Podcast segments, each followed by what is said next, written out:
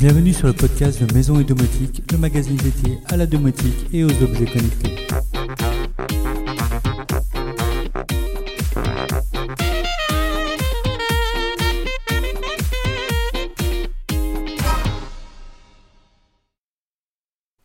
Bonjour à tous Comme chaque semaine, je vous propose aujourd'hui le débrief sur l'actualité du blog. On va parler domotique, mais également maison, finance ou impression 3D. La semaine dernière, je vous avais présenté le test de l'imprimante 3D Artillery Sidewinder X2, mais j'avais également en test parallèle depuis plusieurs mois la Creality CR10 Smart, une autre imprimante 3D qui a la particularité d'être nativement connectée et de permettre de lancer des impressions 3D directement depuis son smartphone.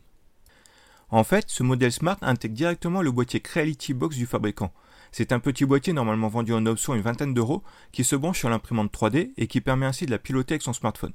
Comme certains le font aussi avec le logiciel Octoprint installé sur un Raspberry Pi. La CR10 Smart intègre donc nativement ce boîtier dans sa base. En connectant l'imprimante en Wi-Fi ou via un câble Ethernet, on obtient une imprimante 3D connectée au réseau et pilotable depuis son smartphone via l'application Creality Cloud. Cette application se révèle très pratique puisqu'on peut naviguer au travers d'un catalogue d'objets 3D, importer ses propres objets, les slicer pour les préparer à l'impression, et enfin bien sûr lancer l'impression 3D sur la machine. Tout ça depuis son smartphone en quelques clics. On y retrouve tous les réglages relatifs à l'impression, de la température et l'épaisseur des couches, le remplissage, etc. Bref, c'est très complet et on apprécie beaucoup de ne plus avoir besoin de passer par un ordinateur pour lancer ses impressions. Mais ça reste tout de même possible pour ceux qui le souhaitent. Un port USB permet également d'y connecter une caméra Creality, ce qui permet même de suivre visuellement son impression à distance. Super pratique. Outre cette fonction connectée, nous avons ici une imprimante de qualité, extrêmement stable grâce à ses barres de renfort et qui permet des impressions faciles et de qualité.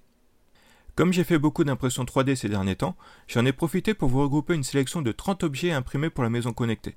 On y trouve de nombreuses choses, des boîtiers Raiden pour module Fibaro ou Sonoff, des supports pour Xiaomi Aquara, des fixations murales pour écran tactile, des rangements en rack pour Raspberry Pi, ou encore des boîtiers pour box domotique. Il y a du choix. Si vous avez une imprimante 3D et quelques jours de vacances devant vous, c'est le moment d'en profiter. Si vous n'êtes pas encore équipé, il y a de nombreuses promotions sur les imprimantes 3D en ce moment, je vous laisse consulter le blog pour découvrir les offres. Autre sujet qui vous a beaucoup intéressé cette semaine, 5 placements beaucoup plus rentables que le livret A. Les journaux en ont fait leur gros titre cette semaine en annonçant le doublement du taux du livret A. Et c'est vrai, mais ça ne le fait passer que de 0,5 à 1%. Compte tenu du taux de l'inflation en France annoncé à 2,8, et c'est un minimum étant donné la situation, de l'argent déposé sur le livret A continue de perdre de sa valeur. Je vous expliquer tout cela dans l'article, chiffres et graphiques à l'appui. Certes, les banques prennent l'excuse de la crise de 2008. Cette crise les a en effet beaucoup impactés en 2008, mais elles ont bien su rebondir depuis. Alors que les dividendes versés aux actionnaires n'ont cessé d'augmenter depuis 2009, la rémunération de notre épargne est restée malheureusement à la limite du zéro. Je vous ai donc proposé 5 placements beaucoup plus rentables que nous avions déjà découverts lors d'articles précédents. Nous retrouvons donc mon petit placement qui permet d'investir facilement sur des produits financiers haut de gamme, normalement proposés aux plus fortunés. Des placements qui sont ici proposés à partir de 300 euros seulement. Nous avons ensuite Nexo que j'apprécie beaucoup car ce service permet d'y déposer des euros rémunérés jusqu'à 12% par an, bien loin des 1% du livret A la carte crypto.com qui permet d'avoir du cashback sur tous vos paiements par carte bancaire, mais également de placer de l'argent rémunéré à 10%, sans compter le remboursement de vos abonnements Spotify et Netflix, ce qui n'est pas négligeable. Vient ensuite le service Celsius, qui est très semblable à Nexo, mais qui ne permet de déposer ou d'acheter que des crypto-monnaies. C'est un service que j'utilise en parallèle de Nexo, histoire de ne pas mettre tous mes œufs dans le même panier. Enfin, le livret d'épargne Bitcoin, grâce à la société française Stackinsat qui permet de mettre de l'argent très facilement de côté en Bitcoin, la reine des crypto-monnaies. Un simple virement hebdomadaire ou mensuel à mettre en place auprès de votre banque et vous accumulerez petit à petit du Bitcoin. Ce sont des services que j'utilise moi-même depuis plusieurs mois et qui ont fait leurs preuves. Pour les questions de fiscalité, je vous renvoie aux détails de chaque article qui ont déjà traité la question plusieurs fois. Mais généralement, il faudra prévoir la flat tax de 30% sur les plus-values au moment où les gains sont récupérés. Personnellement, je laisse tout placer car il s'agit pour moi de placements à long terme. Et tant qu'on ne sort pas ses gains, on n'est pas imposable. Cette semaine, je vous ai également présenté le Sharp UA HD60EL. Il s'agit d'un purificateur d'air avec émission d'ion et humidification automatique.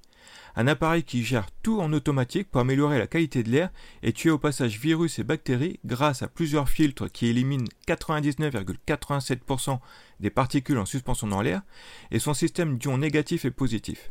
Bien qu'il ne soit pas connecté, c'est un appareil très efficace et qui peut s'avérer très utile dans le cadre de la pandémie actuelle. Enfin, nous avons eu une news de la part de Philips Hue qui annonçait 4 nouveaux éclairages extérieurs, dont 2 prévus en Europe dès la semaine prochaine. Si la gamme d'éclairage intérieur était déjà très complète, on sera heureux d'accueillir ces nouveaux produits pour l'extérieur, que ce soit pour éclairer une terrasse ou baliser un chemin dans son jardin. Nous devrions également avoir de nouvelles fonctions dans l'application, notamment un effet bougie et feu de cheminée qui vont reproduire l'éclairage vacillant des flammes. Parfait pour se créer une ambiance un peu cocoon. L'actualité est également très complète chez nos collègues. Première grosse info, la mise à jour JDOM en 4.2 qui apporte de nombreuses améliorations visuelles avec beaucoup de nouvelles options de personnalisation. N'hésitez pas à consulter le blog officiel pour découvrir tout ça en détail. Nous avons également un très bel article sur le blog d'Omadou qui explique comment optimiser la production d'eau chaude avec la box Idomus. Roxave nous a fait un tuto pour recycler un smartphone et en faire une passerelle pour envoyer des SMS depuis Home Assistant. Comme c'est l'époque du chauffage, nous avons aussi un test du thermostat Tado sur Hygiène ou encore celui des têtes thermostatiques Tado sur Domoblog. Ce dernier nous a aussi présenté Luma, une passerelle domotique RF433 et Somfy RTS qui dialogue directement avec MQTT. Abavala nous a présenté un petit accessoire pas du tout connecté, mais qui simule des ombres dans une pièce pour simuler une présence. Parfait pour l'intégrer dans un système plus complet de simulation de présence. À une vingtaine d'euros, je pense que je vais craquer pour tester. Enfin, deux nouveaux articles autour de Meteor sur les raisons de son succès et son démarrage. Pour finir, les soldes se terminent bientôt, mais il reste encore de nombreuses offres disponibles, sur les alarmes Ajax, les produits Zigbee ou encore les marques Cubino et Fibaro. Vous retrouverez l'ensemble des bons plans sur le blog. Sur ce, je vous souhaite à tous un excellent week-end et de bonnes vacances si vous y êtes. N'oubliez pas de vous abonner au podcast pour ne louper aucune émission.